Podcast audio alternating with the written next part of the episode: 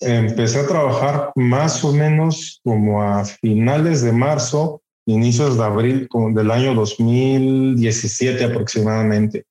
Eh, yo recuerdo perfectamente que venía de unas vacaciones de, del Caribe mexicano, pues estoy hablando de Cancún, y mi hermano me hacía el comentario de que había esta opción de trabajo, que era un trabajo que tenía cierta flexibilidad de tiempo, te pedían ciertas características, bueno, un carro, licencia, documentación que cualquier persona con coche tenía, ¿no?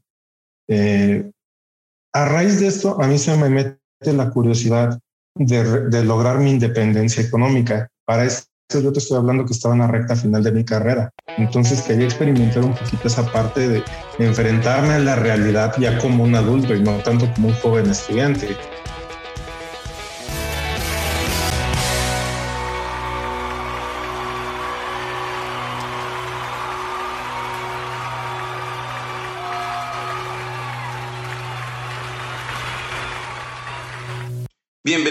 Agrotitanes. Qué gusto estar de nuevo compartiendo un nuevo episodio con ustedes. Les habla Sergio. Eh, también pues eh, agradecerles que sigan, se sigan participando en el podcast, sigan escuchándolo, sigan compartiéndolo, calificándonos. Muchísimas gracias, gracias por compartir esto, gracias por estar con, con nosotros al pendiente de los episodios que van saliendo. Y pues bueno, hoy vamos a tener una, una plática muy interesante porque nosotros insistimos eh, que debemos tener un, espíritu de servicio, que de eso va, va, va, a hacer crecer nuestra sociedad de manera positiva y que nos va a ayudar a, a, que cada día seamos más, más congruentes con lo que hacemos y con lo que decimos, con lo que pensamos también. Entonces, este espíritu de servicio lo encontramos en un amigo que, que Dier se lo topó en un viaje eh, de Uber él es, pedagogo y también trabaja en la aplicación eh, como, como ah, en, los, viajes de Uber, ¿no? En, esa aplicación de, viajes. Eh, nos va a platicar su experiencia, algunas anécdotas chistosas, buenas, malas, de todo nos va a contar. Eh, sin embargo, nos interesa mucho, e insistimos en esto, de, ser, de tener un espíritu de servicio. vamos, a, vamos a crecer positivamente y vamos a ser muy, muy muy serviciales con nuestros, con, con, quien sea, con cualquier persona, con la naturaleza misma, con, con, con, los animales, con todo el mundo hay que ser servicial, caray. Y verán qué satisfacción les da. Da mucho, da mucho, da mucha satisfacción que todos los días nos, paremos con una misión y es ser servicial con los, con nuestros vecinos. Eh, los dejo escuchar el podcast y que se diviertan mucho, pásenla bonito, tengan una excelente semana, disfruten su semana Recuerden, por favor, seguir compartiendo nuestros episodios. Eh, como siempre, vamos a estar al pendiente. Disfruten, disfruten sus vacaciones y tengan mucho éxito en la semana. Bienvenidos a Agrotitanes.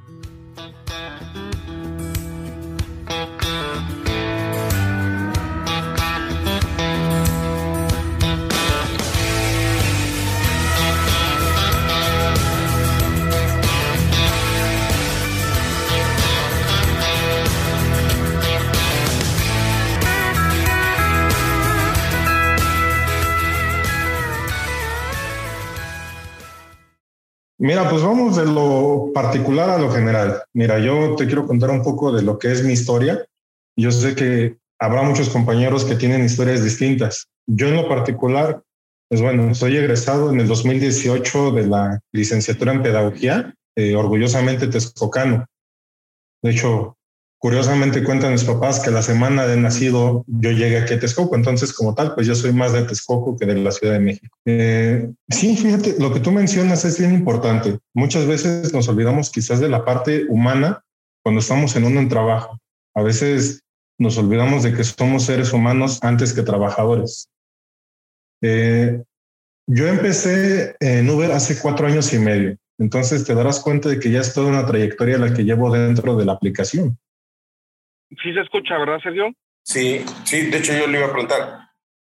Eres joven, creo que ambas de las de la del, de, de, tu trabajo, de lo que estás realizando, son, son, son profesiones de mucho, de mucho servicio, canijo. Es como, es como, es como decir, las personas que se, que, se dedican a, a, a, a meserear o de meseros o que tienen profesiones de, de este tipo de onda, de, se necesita tener un espíritu de servicio muy importante, porque no, no te imagino a ti 12 del día con el tráfico encima y, y con la actitud como para, para, para servirle a alguien, ¿no? Eh, en mi caso me cuesta mucho trabajo y, y, creo que se necesita un espíritu muy, muy, muy fuerte para eso. ¿Cómo, ¿Cómo te das cuenta o no te diste cuenta? ¿Fuiste en el transcurso? ¿Cómo, cómo, cómo supiste que tenías ese espíritu o tienes ese espíritu?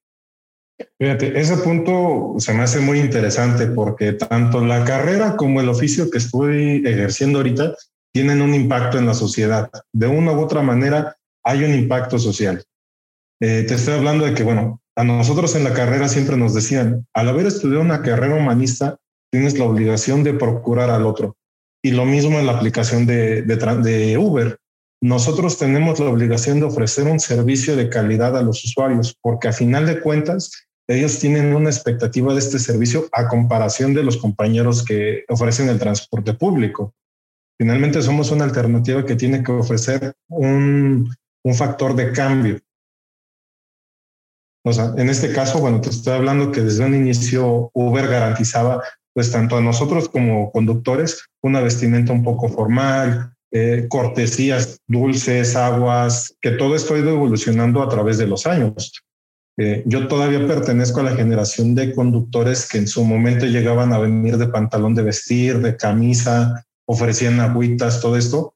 Pero yo creo que el servicio va más allá de eso. Se trata de hacer que el servicio para ellos sea algo el, cual puedan disfrutar, disfrutar y que se puedan generar expectativas diferentes del servicio, que sepan que su próximo servicio puede ser igual o mejor que el anterior.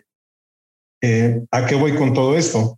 A que nosotros también en la carrera tratamos de que llámese niño, adolescente o adulto al que estamos apoyando, se trata también de ofrecerles una calidad en el servicio que nosotros estemos ofreciendo.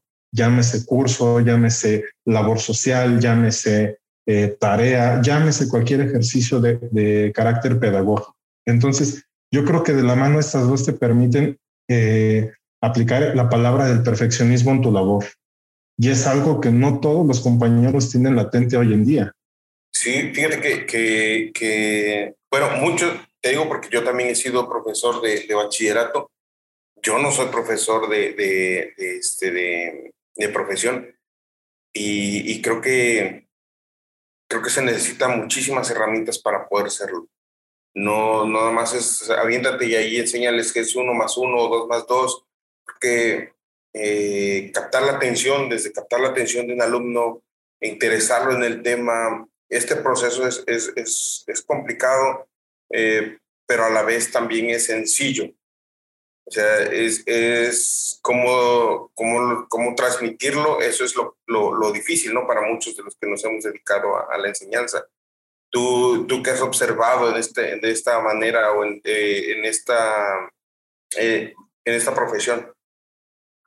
Checo, para, para tantito también, José Luis, para ponerte así, eso fue lo que también realmente me llamó mucho la atención porque la forma de comunicar que él tiene es como que de esa de esa palabra que realmente resuena, ¿no?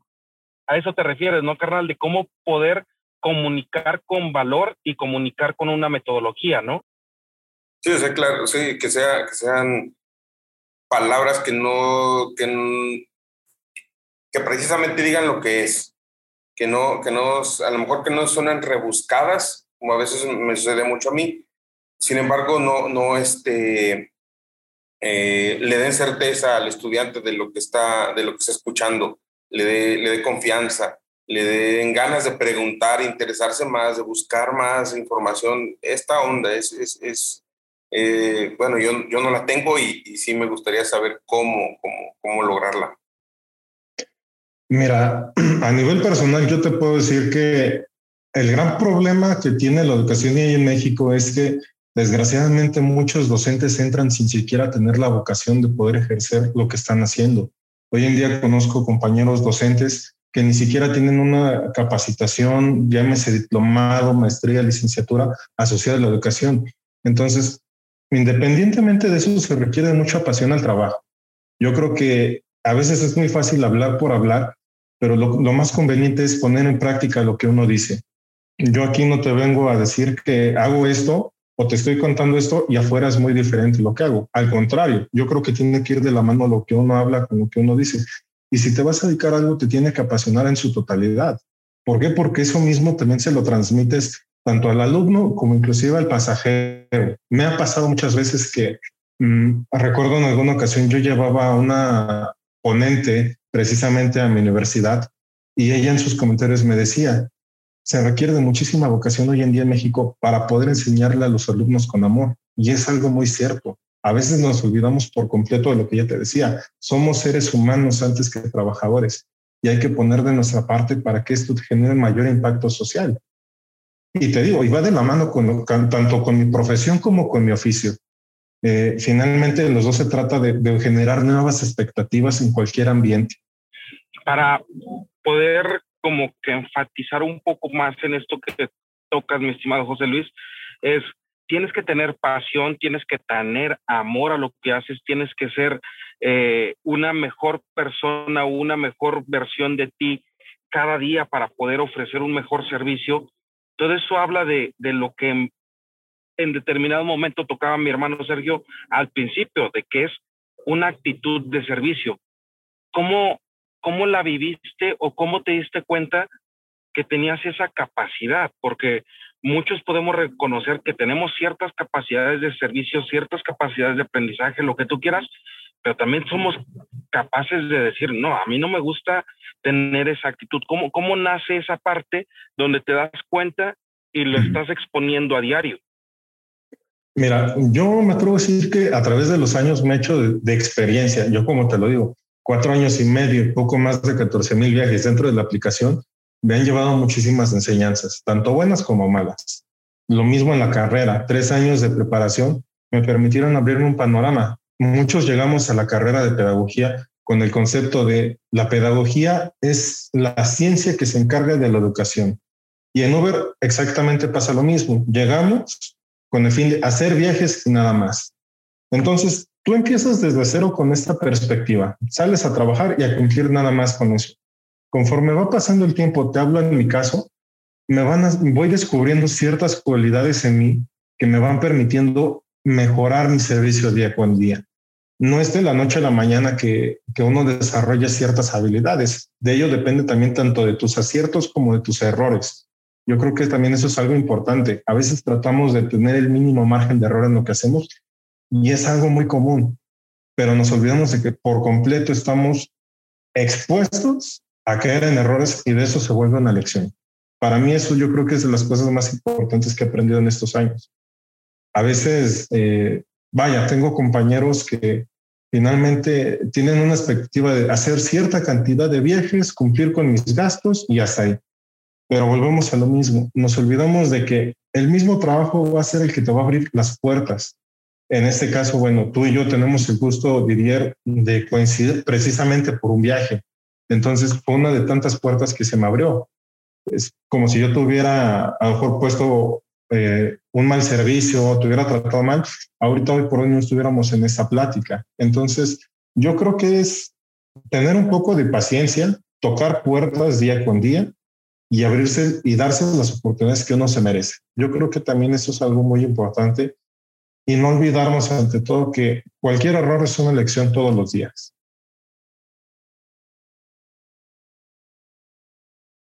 Podríamos decirlo, disfrutar el viaje, o sea, porque a mí, te lo hago de una forma como, como reflexiva de lo que mi día a día conlleva, ¿no? Yo puedo, puedo poner el día de hoy, agarrar y tener una, una, este, el día de hoy voy a hacer tal y tal y tal cosa, ¿no? O sea, una planeación y puedo tener una dirección de qué objetivos quiero obtener. Pero en el caso de, de, de, la aplicación, ustedes van moviéndose con respecto a lo que la aplicación misma te va dando de señales de a dónde moverte.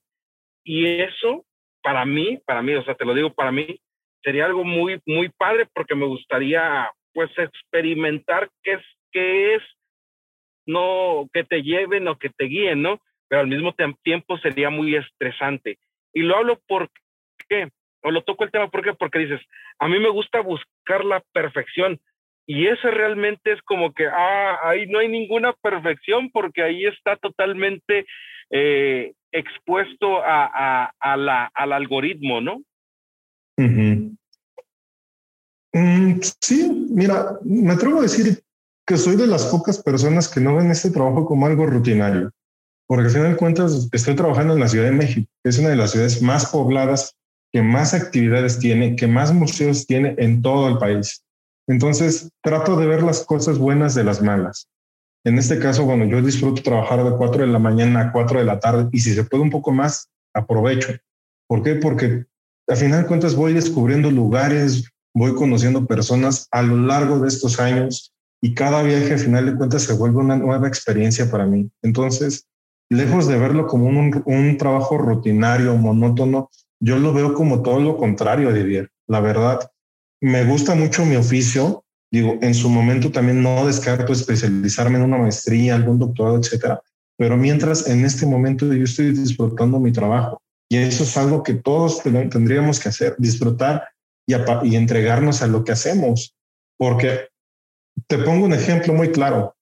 A veces trabajamos 12 horas y lo vemos como algo tan pesado, pero si hacemos que esas 12 horas las disfrutemos al máximo con una actitud, con un ambiente de trabajo muy sano, se puede.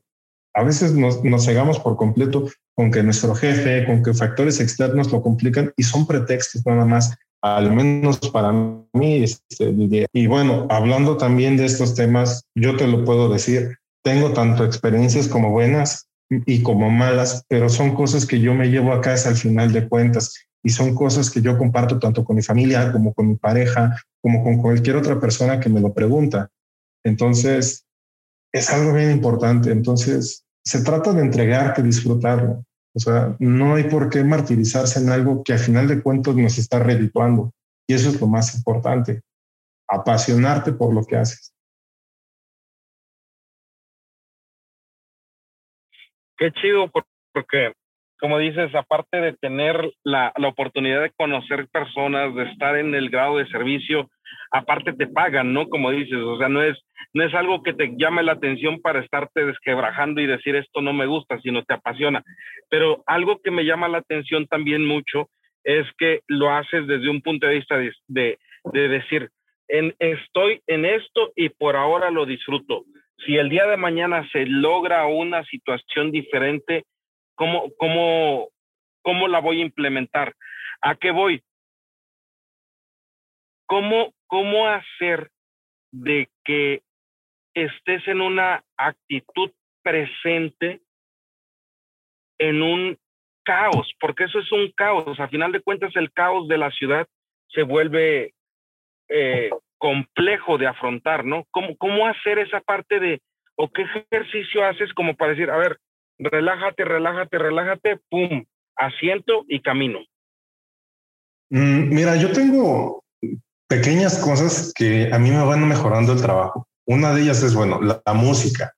Eh, no es como que tenga muchas opciones de poder ver una película en el viaje ni nada por el estilo. Entonces yo lo que hago es tratar de poner música que en cierto sentido no es como que algo tan, tan explosivo como a lo mejor géneros como regional mexicano, narcocorrios, trato de poner música que para mí sea agradable y que también para mis pasajeros sea así.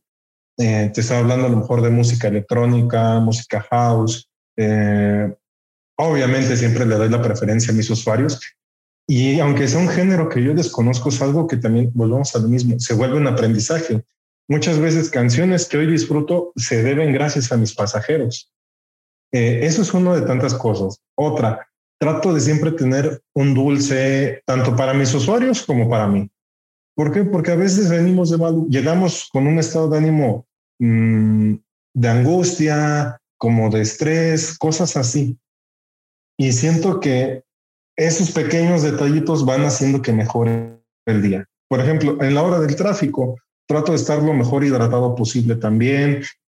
Como te digo, la música también cambia muchísimo un ambiente. A veces estoy hasta 40 minutos en un trayecto de 3 kilómetros, pero con una buena música o inclusive con la plática de los pasajeros, créeme que todo el tiempo se hace menos. O sea, eso te lo puedo asegurar. Otra cosa también es bien importante. Mm, yo creo que la vestimenta habla mucho de ti como, como trabajador. Entonces, si bien puedo andar de camisa, por lo menos mi calzado suele ser bastante cómodo y es algo que también hace muy ameno también mis días de trabajo. Y te estoy hablando de que trabajo en promedio 12 horas al día, 12 a 16 apps. Híjole, e, es, es bien bonito entender que, que, que, lo tienes tatuado, el tema de la constancia, el tema de la, de la disciplina, el tema de, de ser una persona eh, metódica en ese sentido. ¿Cómo, cómo, cómo llegaste a, a, a, la aplicación? ¿Cómo llegaste a Uber? Porque a final de cuentas, también me hablabas ese día de los números que hay, ¿no? Y, y también quisiera ver si nos puedes compartir pues la cantidad de usuarios, la cantidad de trabajo que arroja una aplicación, la cantidad de beneficios que tiene, y que a final de cuentas pues es una empresa eh, que nace de una idea y una idea que está ahorita eh, o, que, o que vino y revolucionó el servicio de transporte, ¿no? Mira, yo empecé a trabajar más o menos como a finales de marzo, inicios de abril del año 2017 aproximadamente. Yo recuerdo perfectamente que venía de unas vacaciones de, del Caribe mexicano, estoy hablando de Cancún, y mi hermano me hacía el comentario de que había esta opción de trabajo, que era un trabajo que tenía cierta flexibilidad de tiempo, te pedían ciertas características, bueno, un carro, licencia, documentación que cualquier persona con coche tenía, ¿no? Eh, a raíz de esto, a mí se me mete la curiosidad de, de lograr mi independencia económica. Para eso yo te estoy hablando que estaba en la recta final de mi carrera. Entonces quería experimentar un poquito esa parte de enfrentarme a la realidad ya como un adulto y no tanto como un joven estudiante. Eh, yo empecé a trabajar en Uber exactamente en abril de 2017 y lo veía primero como un hobby para sacar ciertos gastos, para mis fiestas, para mi salida este, al cine, cosas muy básicas. Mm, en cuanto termina la carrera, yo recuerdo perfectamente que, que me quedé como que en este ambiente de ver, ¿y ahora qué va a ser de mi vida? Desgraciadamente, el tema de la educación en México no es tan redituable como muchas otras profesiones. Empecé a sacar números, como tú lo mencionas, de cuánto es lo que me estaba dejando ver por, por trabajar ciertas horas, por ciertos días. Entonces, mira, yo en promedio te puedo asegurar que lo menos que llegas a sacar hoy en estas alturas de la pandemia son trabajando tus dos horas mínimo, mínimo mil pesos diarios. Eso te lo puedo asegurar yo. Ya si hablamos de fines de semana, quincena, tarifas dinámicas, etcétera, eh, te lo juro que hay días que hasta 2.500, 3.000 pesos aprox son lo que yo he generado. De ahí solamente basta descontar 500, 400 pesos de gasolina. Entonces, si te das cuenta, esta cantidad, facturarla a diario, la verdad es que son muy buenos números. Claro, y, y, a final de cuentas son números que hablan de, de que el servicio como tal tiene un, un, un valor eh, muy apreciado, apreciado socialmente, ¿no? Sí, de hecho, cuando yo empezaba el Uber, eh, mucha gente tenía como la expectativa de que el servicio de Uber era un servicio de lujo, porque realmente había un, un diferenciador entre el transporte público y el transporte privado de aplicación. Eh, como te lo mencionaba, las cortesías de la botella de agua, los dulces, el estéreo, cosas que al menos yo en un taxi no lo he visto honestamente. Pero también la actitud, como yo te lo mencionaba, o sea, me ha tocado subirme a taxis que el conductor viene de muy mal humor, viene en su, su coche en condiciones ya un poco desgastadas y en cierto modo Uber nos exige tener el carro con ciertas eh, características.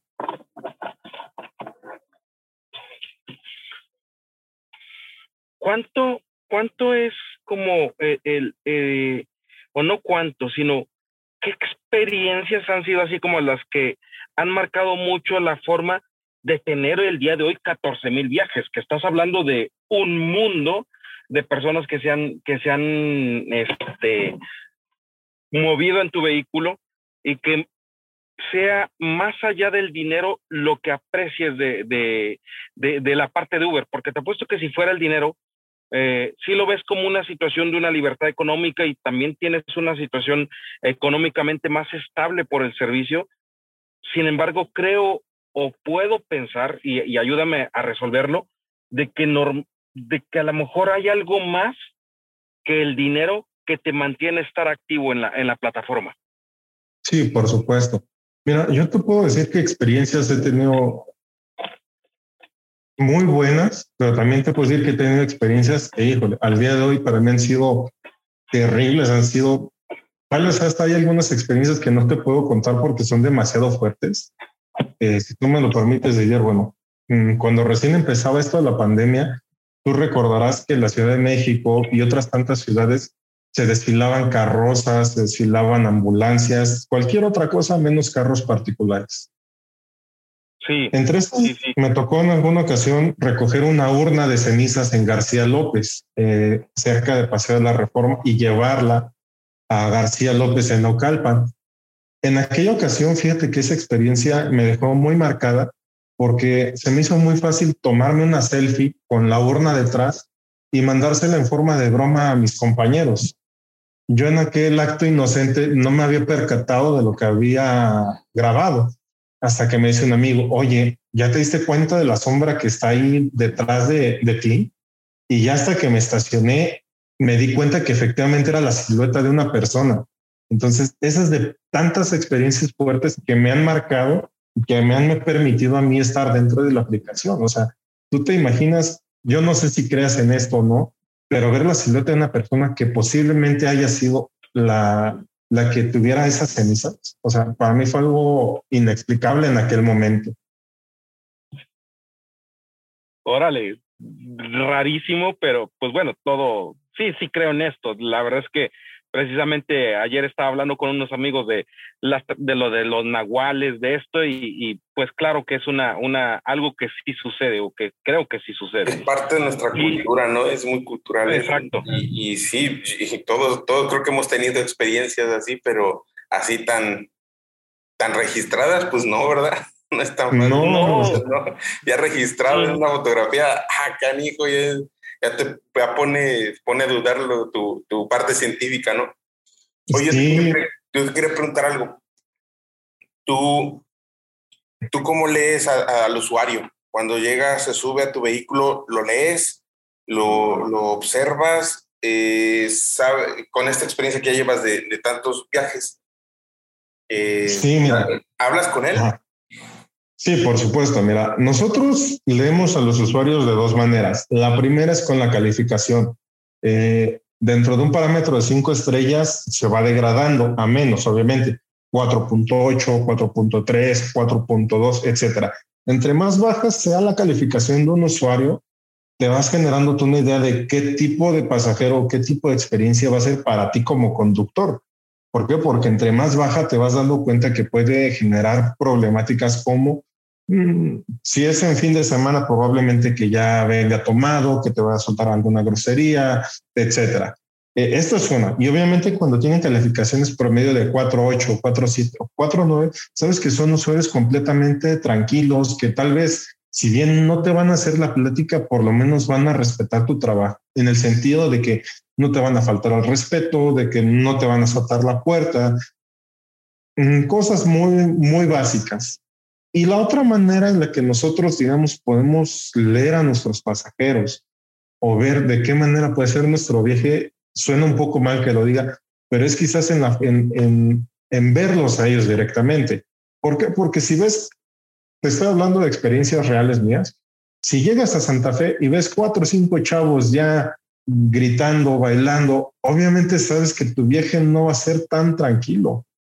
Pero me ha tocado que en ese mismo tipo de viajes, curiosamente, son los chavos más amables, más educados y viceversa. O sea, contrastan a veces con, con este tema de que vienen echando su relajo, de que ya quieren venir destapando una botella, una cerveza dentro del carro. Entonces, son dos situaciones que tienes que aprender también a controlar.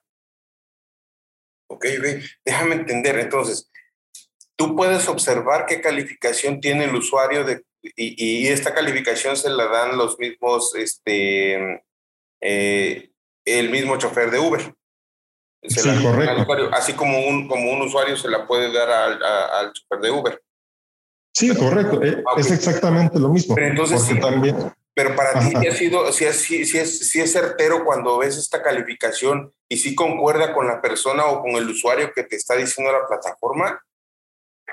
Me atrevo a decir que un 90% de los casos sí coincide la calificación con el usuario. El otro 10 muchas veces se debe a porque se lo piden al amigo, a la novia, etcétera. O sea, son factores externos, pero la gran mayoría de las veces sí es muy acertada la calificación con el usuario.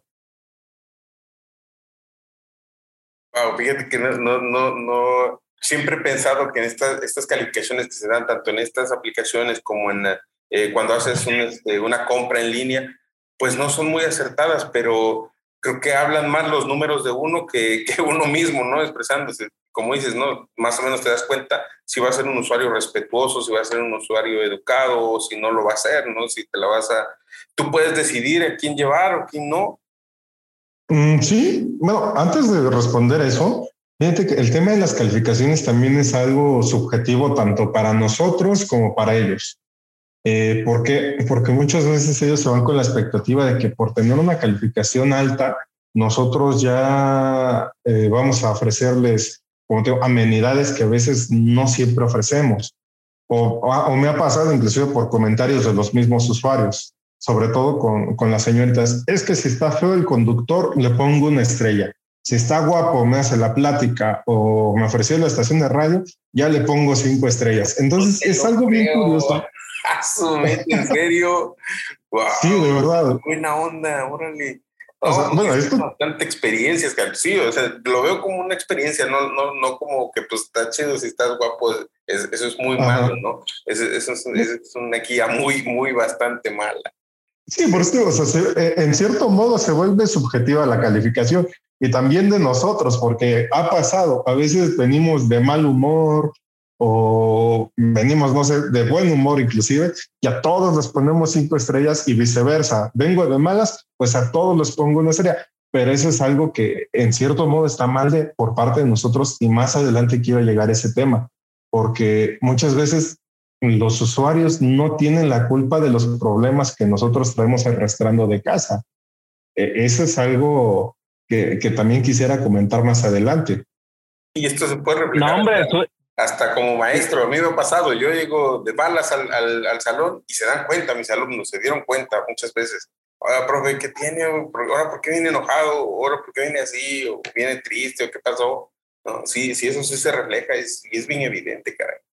Sí, o sea, es que finalmente somos seres humanos, o sea, y, y, a veces somos tan novios para expresar nuestros sentimientos, por más que queremos ocultarlos, o pasa, por ejemplo, cuando la novia te dice, ¿qué tienes? Y, le, y te dicen nada, sabemos que algo tiene. Entonces, también nosotros vamos aprendiendo a leer a la gente y entenderla. O sea, lo que yo hago no está alejado de la realidad de, de muchas otras personas.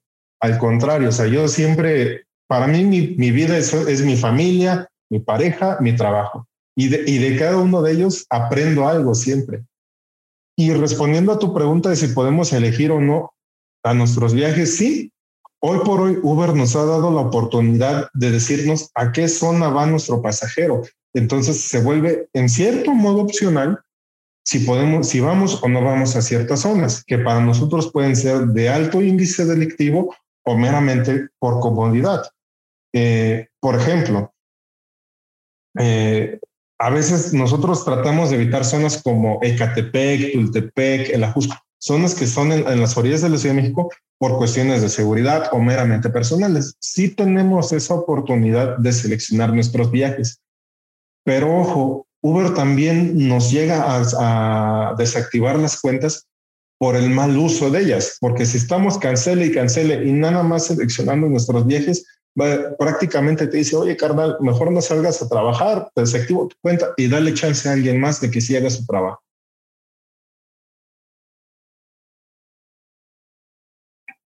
Oye, también me acuerdo mucho que dicen que, que el hecho de tener una calificación de 5 es porque acaban de activar la, la aplicación o porque y casi, casi se vuelve hasta un factor de riesgo en el sentido que este está activando su calificación y puede hacer un uso indebido de la, de la, de la aplicación para tomar el auto, para hacer algún, algún tipo de estas cosas, ¿no?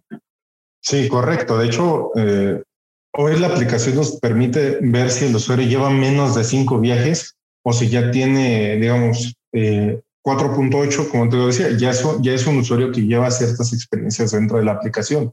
Pero sí, anteriormente teníamos esa idea de que por ser una cuenta nueva, seguramente era una persona que iba a hacernos daño, a robarnos el carro, a asaltarnos, etcétera. Yo creo que eso yo también en la, eh, al día de hoy es algo que no es del todo cierto, porque pasa en los aeropuertos. Muchos extranjeros llegan aquí, crean una cuenta con un chip mexicano y son usuarios nuevos y son personas que van a zonas turísticas. Entonces, ¿es una moneda al aire? Sí, porque no sabemos realmente con qué tipo de personas estamos tratando. Y aún así te puedo decir que con experiencias, eh, tengo recuerdos de, pasajeros que, que, supuestamente tienen 4.8 de calificación, 4.9, pero el teléfono es de alguien más. Entonces, es una moneda al aire realmente yo te quería, te quiero seguir preguntando de esta onda y, y, porque, bueno, vamos, yo no soy un usuario muy común de Uber. En donde vivo no hay, no hay Uber, ¿no? Este, entonces no soy un usuario. Sí soy partidario porque lamentablemente nuestro servicio público, pues, pues a veces no es mala onda, pero queda mucho a deber. Yo particularmente donde vivo, mm, este, pues no respetan señales de tránsito, o sea, no, no respetan paradas, etc., ¿no? Cosas que, que yo creo que el mismo, que no, que no creo que hayan llegado las personas así con esa actitud, se, se fue ganando poco a poco esa actitud hasta llegar a donde, donde está, porque a lo mejor no está tan contento con lo que está haciendo, ¿no? Con, o, con, o tenía otra expectativa de su trabajo y, no le salió como, como pensó. Pero, este, comercialmente, Tú cuando observas un pasajero, sabes que puedes ofrecerle otros servicios que vengan de ti. Eh, porque vamos, he escuchado que, dicen, no, pues ahí dentro del Uber puedes conseguirte que pues un, un este, eh, las tarjetas para el teléfono, que puedes conseguirte eh, un cigarrito, que puedes conseguir cosas que, que, en el camino o la flexibilidad a ustedes les puede dejar una buena propina, ¿no? Tú puedes leer esto de tu, de tu usuario y cómo lo, cómo, si lo puedes, cómo lo haces.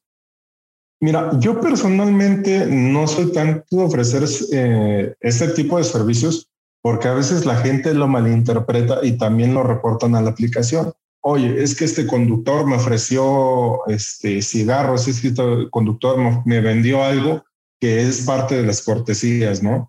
Eh, lo que sí yo te puedo decir es, normalmente cuando veo que hay un cliente que tiene cierto potencial económico, en el sentido de que sé que me puede hablar para futuros viajes, le ofrezco mi número y ahí, bueno, si él está interesado y me tiene la confianza de poder realizar otro tipo de viajes, con todo gusto lo hago. ¿Por qué? Porque finalmente también nos estamos ahorrando el tema de la comisión y es válido. O sea, mientras yo tenga mi seguro en regla, mi carro en buenas condiciones, no hay ningún impedimento. Obviamente esto no es algo que permita Uber, porque en cierto modo le estás bajando la chamba a ellos pero finalmente también estamos aquí para sobrevivir y para llevarnos un extra a nuestras casas que es, en ocasiones pues ayuda bastante. Claro, como tú dices, una recompra va a ser difícil en Uber, ¿no? No sé cuál, qué, qué número haya, pero, pero creo que una recompra, o sea, a ti cuántas veces te puedes topar con el mismo cliente en la aplicación. ¿Cuánto puedes, ser? Muy poco, yo creo, ¿no? Sin sí, embargo, tú, si proyecto, esa seguridad o esa confianza a mi cliente y, ya puede ser un cliente recurrente, pues está genial. ¿Tú cómo, tú cómo puedes, puedes este, leer ese, eh, ese, ese cliente potencial? ¿Cómo, ¿Cómo logras leerlo? ¿Cómo le vendes esta idea? Mira, yo me voy más por el tema de la comunicación. Eh, trato de entablar siempre una buena conversación con todos mis pasajeros por igual. Eh, obviamente, ¿no? Ya cuando veo que vienen por cuestiones turísticas o por cuestiones ya personales, si están mis posibilidades, yo siempre se los hago saber. Si hay algo que yo pueda hacer por ti más adelante, con todo gusto te ofrezco mi número Y, y hay gente que me ha tomado la palabra, hay otras personas que me toman el número, no me vuelven a llamar. Pero aquí lo que yo trato de hacer es, cuando tengo esta oportunidad, siempre ofrezco yo tres garantías dentro de mi trabajo, es la puntualidad, la limpieza y obviamente la experiencia que me respalda. Como ya te lo decía, o sea, 14 mil viajes, la verdad es que ya es una buena cantidad y en cierto modo te da cierta experiencia. Entonces, eso es lo que yo siempre les vendo a mis usuarios. Si tú me llamas, puedes tener la confianza que el carro va a estar en eh, completo estado mecánicamente bien, eh, va a estar un carro limpio y en lo personal igual trato de cuidar mucho siempre esa imagen. Cuando son viajes cortos o llámese viajes foráneos a otros estados, trato de siempre ofrecerles una cortesía o algo, un extra para que ellos se queden satisfechos con el servicio. Sí, sí, es, es, es creo que un tema del servicio al cliente debe ser importantísimo también en ustedes, ¿no? Y, y esto a lo mejor, fíjate que te pregunto más bien esto porque también están bien estigmatizados, ¿no? O sea, sí, sí, sí, vamos, vivimos en un país que sí es un poquito, la seguridad sí es difícil. Entonces, sí, claro. y escucha, si hay historias y, y, y qué, qué, mala onda que suceda esto y que se haya tomado como un medio para, para, para obtener otras cosas de las personas que lo hayan utilizado otras personas, este, choferes. Sin embargo, ese estigma que tanto les ha pegado, o a ti en lo particular, que tanto te ha pegado. Mm, mira, me atrevo a decir que muy poco a mí, eh, al contrario, yo siempre lo he dicho, se trata de cumplir, generar cumplir, superar y generar nuevas expectativas, al menos en mi servicio. Eh, trato de hacer siempre que ese factor de la desconfianza no esté presente ahí. Al contrario, si ellos me dicen, oye, muéstrame una identificación, no tengo nada que ocultar. Al contrario, o sea, soy una persona honesta que busca el, el, el bien tanto de ellos como mío, de un ganar-ganar. Entonces, trato de que este concepto de que si lo hacemos por fuera me vas a saltar, se, se haga a un lado. O sea, trato de siempre transmitirle esa confianza a mis pasajeros, que sepan que van a, ir con un conductor ya experimentado, con una persona que en todo momento va a ser respetuoso y que les va a dar el mejor servicio posible. Y también quería, quería preguntar cómo, cómo nos trata la competencia, el servicio público. ¿Hay, hay conflicto con esa onda? ¿Sí de verdad sucede? ¿O, o es más un tema de, de, de que no, yo pagué mis placas y pagué toda esta onda para, para quedarme con ese servicio y tú me lo estás ganando de buenas a primeras. Mira, anteriormente eh, sí había como que esta rivalidad entre transporte público y transporte de aplicación. De hecho, mucho antes de que yo entrara, había muchísimos videos de compañeros taxistas que agredían a los compañeros, que les pedían el servicio y les aventaban piedras, cosas así bien incómodas que afortunadamente a mí ya no me tocaron vivir para mi buena suerte, porque, bueno, desgraciadamente había compañeros que sí salían lesionados. Eh, por otra parte, bueno, también hoy por hoy es un ambiente no del todo respetuoso, porque también o sea, hay compañeros taxistas que te ven abordando un usuario y ya te la refrescan, ¿no? Entonces, yo lo que trato siempre de hacer es ser respetuoso con su espacio, obviamente, no invadir sus bases y por el contrario, si está en mis posibilidades apoyar a un compañero que una llanta de refacción, que el gato, que yo lo hago porque finalmente es, al final de cuentas somos compañeros del mismo trabajo. Y eso es algo que hay que entender, que no por el hecho de que seamos dos empresas o dos situaciones diferentes, tenemos que olvidarnos del compañerismo. Al contrario, me ha tocado a mí eh, compañeros taxistas que se me poncha una llanta, inmediatamente se detienen y me dicen, oye, ¿qué onda? ¿Cómo te echo la mano? Y trato de hacer lo mismo. Se trata de ser profesionales aquí y en cualquier otro trabajo que en el que tú te desempeñes. Qué buena onda escucharlo, ¿eh? de verdad, qué buena onda escucharlo. Sí, a veces, a veces uno deja de, deja de, de creer en que va a haber un compañero, va a haber un cuate que te eche la mano y, y te lleva uno cada sorpresa, pero unas sorpresas muy padres, muy padres. Qué bueno que, que, que, sigan, que sigan este, este tipo de, de, de, situaciones, ¿no? los mexicanos pues siempre somos unidos, está padre. Y en el camino andamos, como dicen, ¿no? Es un dicho. Sí, exactamente. De hecho, eh, bueno, esto es una de tantas experiencias. Yo, como te lo he dicho, cuatro años y medio, gracias a Dios, me han permitido rodearme dentro de experiencias muy padres que hoy en día puedo recordar y te puedo contar con todo gusto, tanto con pasajeros como con otro tipo de personas. Eh, te estoy hablando de que me ha tocado la oportunidad de llevar artistas, me ha tocado la oportunidad de llevar empresarios, personas que son reconocidas a nivel mundial o a nivel nacional. Y hoy por hoy tengo recuerdos muy agradables de ellos. Entonces, es como te digo, este trabajo te abre la puerta a muchas situaciones. Eh, cada día tú no sabes a lo que te vas a enfrentar o lo que va o lo que te va a tocar. Entonces, es como te digo, ver las cosas buenas dentro de lo malo. Si me voy a estresar en el trabajo, no voy a ganar nada. Y sin embargo, si sobrellevo mi trabajo, lo veo en el mejor modo posible, se te abren muchísimas puertas. un ejemplo muy claro de esto que te estoy contando es precisamente esta, esta entrevista. O sea, si yo le hubiera puesto un mal servicio a Didier, hoy por hoy no estuviéramos platicando y no pude estar compartiendo todas estas experiencias con ustedes y que espero que también al público les pueda servir. Claro, y a final de cuentas habla mucho eh, de esta actitud de servicio y de esta actitud de querer ser una mejor persona cada día. Eh, ¿Cómo, cómo transmitirlo para las generaciones que vienen atrás de nosotros, ¿no? Porque a final de cuentas estamos en un medio donde eh, queremos que todo sea rápido, que todo sea fácil, que todo sea como un TikTok tan rápido, pero no vemos atrás todo el esfuerzo y, la mecánica y la disciplina que lleva, ¿no? Sí, claro. Eh, mira, muchas veces pensamos, ¿no? Que a veces el ser conductor de aplicación es el trabajo más fácil del mundo porque nada más es hacer viajes, ¿no? Pero imagínate lo pesado que es a veces estar hasta dos horas sentado sin poder bajarte, sin poder tomar un respiro. También tiene su chiste esto, como muchos otros trabajos. Entonces, con el tiempo te, o te vas haciendo de mañas o, vas aprendiendo a cómo sobrellevar tu trabajo. Yo, por ejemplo, en estas dos horas también me doy mi espacio para comer, para poder convivir, porque también, como te lo digo, entre compañeros a veces es bueno llegar en la noche y te tomas que el cafecito, que el pan, que la torta, ya estás eh, un rato chismeando y te vuelves a conectar, pero ya, eh, ya regresas a trabajar con un estado relajado, eh, ya con algo en el estómago. Entonces, vas aprendiendo poco a poco. Y si a mí no me gustara mi trabajo, pues definitivamente te aseguro que yo ya hubiera sido dado de baja de la aplicación. Trato de siempre darles lo mejor a mis usuarios como a mí mismo para que al final de cuentas sea un ganar-ganar. Qué padre. Eh, y otra de las cosas que me llama mucho la atención, mi estimado José Luis, es que no has hablado del tema eh, ¿cómo se puede decir?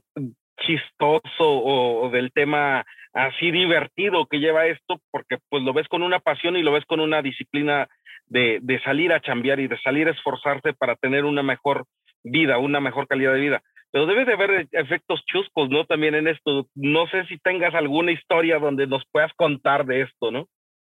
Fíjate que sí, realmente a diario me ha tocado con personas que, como te digo, ¿no? te da esta risa, tú puedes venir enojado y, con lo que sucede, ya, o sea, te hace todo el día. Me tocó en alguna ocasión cuando empezamos con esto de la pandemia, Uber nos proporcionaba unos sanitizantes para manos y se me hizo fácil ponerlo en el portavasos. Entonces se sube una señora ya un poco avanzada de edad y veía que se echaba, lo olía y como tres, cuatro veces ya me decía, oye joven, qué rico huele tu sanitizante. Y ya como que la cuarta o quinta, como que no me caía el 20 de, de, qué onda con la señora. Y ya hasta la sexta dije, bueno, a ver qué onda, ¿no? Este, ya como que me había desesperado un poquito. Y luego, bueno, señor, con todo respeto, nada más es jabón con fa y ya. Y la señora pues sí se espantó, pero yo no se lo dije eh, eh, con el afán de, de, agredirla, ¿no? Sino ella lo tomó así, pero ya cuando lo, cuando le finalicé el viaje dije, bueno, o sea, fue algo finalmente chusco y es algo que pues también me dio risa porque quién, de esos 40 minutos que duró el viaje, quién sabe cuántas veces me lo hubiera vuelto a preguntar a mí. Ya vimos cuál es el buen sanitizante, entonces. ¿Y qué te iba a decir?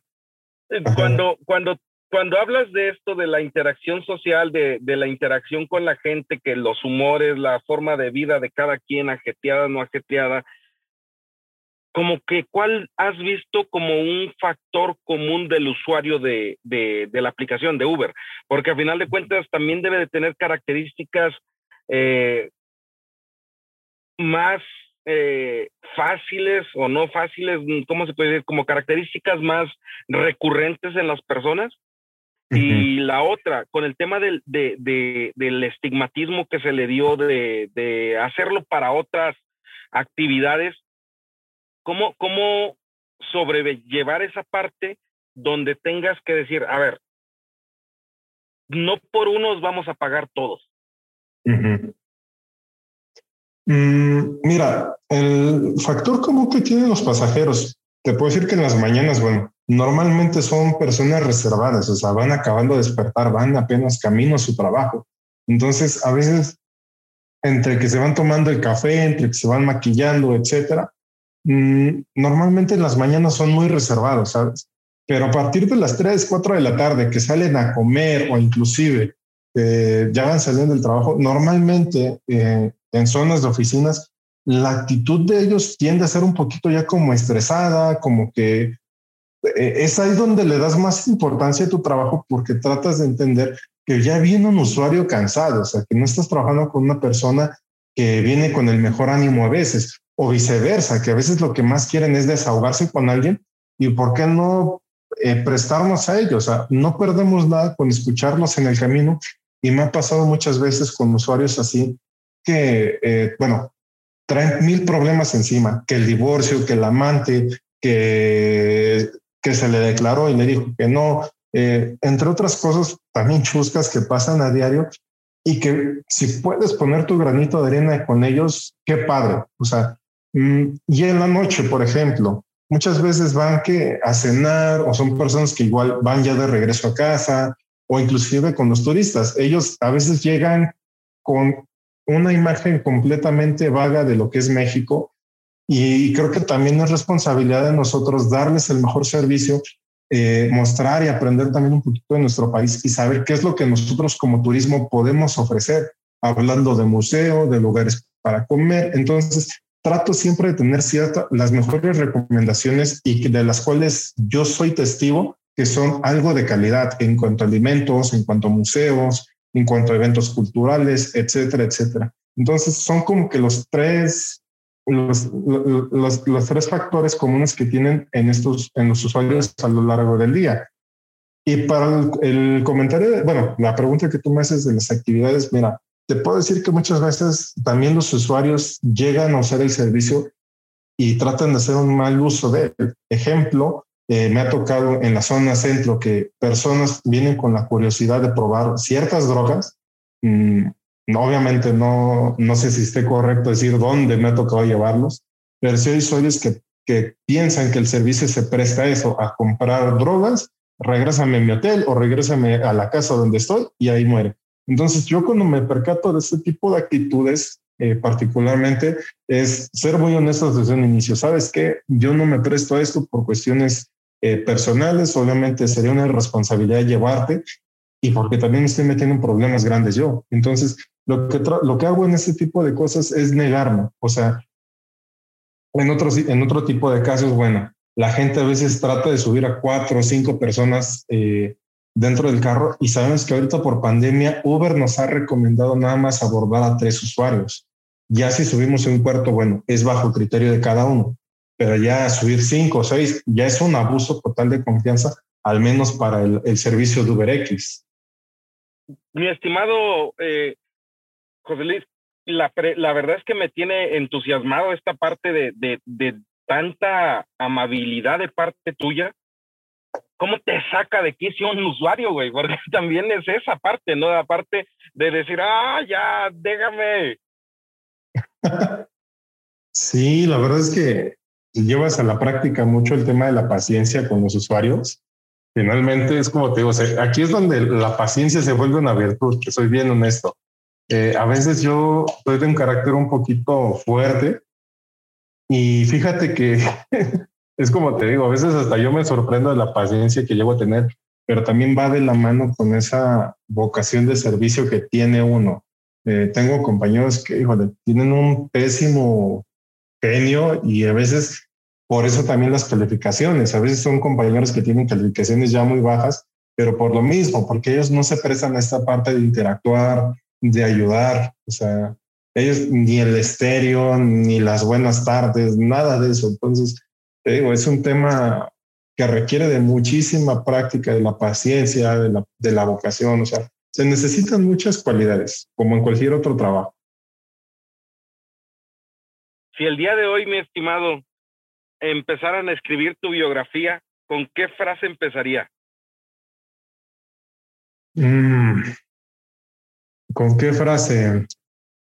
Yo creo que sería una frase que comentaba Mario Reviso en alguno de sus podcasts, que sería, pierde, pierde menos alguien que se pierde en su, en su pasión que quien lo olvida. Creo que sería esa la frase para escribir mi biografía. Órale, sencilla pero muy profunda, ¿no? Sí. Para mí, ha sido un gusto tener esta interacción contigo, José Luis. La verdad me siento muy honrado y, muy, y muchas gracias por el, por el tiempo que nos estás brindando. Se nos habían complicado las cosas, como, como te lo comenté, pues para arriba y para abajo. Este, y, y creo que no soy el, el, el, el, este, ¿cómo se llama? El usuario de empresario y todo eso, pero sí soy un usuario que me gusta platicar y me gusta aprender de las personas eh, he aprendido mucho el día de hoy contigo y mucho de la plática que tuvimos ese día en el viaje. Estoy completamente agradecido y por mi parte, pues sería todo y muchísimas gracias. No, al contrario, gracias a, ti por la, la oportunidad y, y, espero que esto pueda servirle a más personas con lo que yo te acabo de compartir. Creo que fue una plática bastante amena, fue algo que disfruté y es algo que, bueno, no todos los días se presenta. Perfecto, muchas gracias. Checo, no sé si quisiera cerrar con algo o tú, mi estimado, diciendo tus consejos para poder eh, poder ser de la escudería Uber y decir, aquí hay una, una, una parte donde pueden tener eh, interacción, pueden tener aprendizaje, pueden tener muchas cosas que al final de cuentas eh, el hecho de servir te, te proporciona, ¿no? Mira, yo, yo quisiera preguntarte, este, no, más bien agradecerte y luego preguntarte, agradecerte el tiempo que, que tomaste para platicarnos y, y, y, a mí me disipas un montón de dudas de, de, la aplicación y de esta onda y agradecerte por ese espíritu de servicio, nos hace más contagiarnos eh, de, de, personas así como tú que tengan ese espíritu. Mm, creo que, creo que sería un poquito más liviana la vida de todos si, si tuviéramos ese, ese, este, ese poquito de, de gusto por, por servir a los demás. Eh, y, y, algún tip que nos puedas dar para mejorar siempre nuestro, nuestro, que sea más placentero nuestro viaje en Uber. Mira, mm, yo creo que hay dos cositas que quiero comentar. La primera, no, bueno, tanto en, viajes con Uber como yo creo que también en la vida, es siempre disfrutar lo que uno hace. Yo creo que eso es lo más importante. Si tú vas a hacer algo con la pasión con la que yo te estoy platicando esto, te aseguro que vas a llegar muy lejos. Eh, sea cual sea tu oficio, tu profesión, da lo mejor de ti, porque al final de cuentas eso te va a abrir muchas puertas. Eh, en cuanto al tema de Uber, bueno, yo creo que lo más importante para disfrutar el viaje es comprender que tanto el conductor como el usuario son seres humanos y por igual merecen un trato digno, merecen respeto y merecen una calidad dentro del servicio. Y como te lo decía anteriormente, se trata de cumplir, superar y generar nuevas expectativas. Muchas gracias, muchas gracias, Caneco. No esperaba menos. Qué buena onda, gracias. No, al contrario, gracias La verdad que muchas, muchas gracias. Ya sí, en una de estas, estar dentro de él y también compartirte si podemos anexarte al, al chat de los agrotitanes, también sería algo este, también bueno para nosotros, ¿no? Claro que sí, Didier, con todo gusto. ¿Dónde te encontramos? Pues, ¿Cómo, te, pueden localizar? ¿Cómo, ¿Cómo, te podemos encontrar? Si alguien quiere visitar la Ciudad de México y, y quisiera conocerte o contactarte para, para, para un, un, servicio? Sí, claro, es al 55 80 23 69 41. En las redes sociales, O, en, LinkedIn, no sé si tengas alguna forma de contactarte o en, o en Instagram también es algo interesante para poner. Claro que sí. Eh, aparezco en Facebook como José Luis Cantero. Perfecto. Muchas gracias. Gracias, José Luis. Muchas gracias. Te lo agradecemos mucho y seguimos en contacto. Cuídate. Muchas claro gracias, José Luis. Hasta luego. Hasta bonito, bonita tarde, carnal. Bye. Hasta luego. Bye. Bye, carnal. Nos vemos. Qué gusto que estés hasta el final con nosotros y espero que lo hayas disfrutado muy bien. Si lo disfrutaste, por favor, compártelo a alguien, a alguien que, le interesaría escuchar una charla de, como esta. Eh, el buen José Luis es una persona muy abierta, ya escuchaste, puedes contactarlo. Eh, es, es, muy honesto, nosotros recomendamos ampliamente su trabajo y este, también agradecerte que estés con nosotros en redes sociales, que estés compartiendo la información y sobre todo que nos escuches, que, que nos des la oportunidad de, de, de, de, entablar una comunicación contigo. Muchas gracias, pásala bonito, que te vaya muy bien, hasta luego.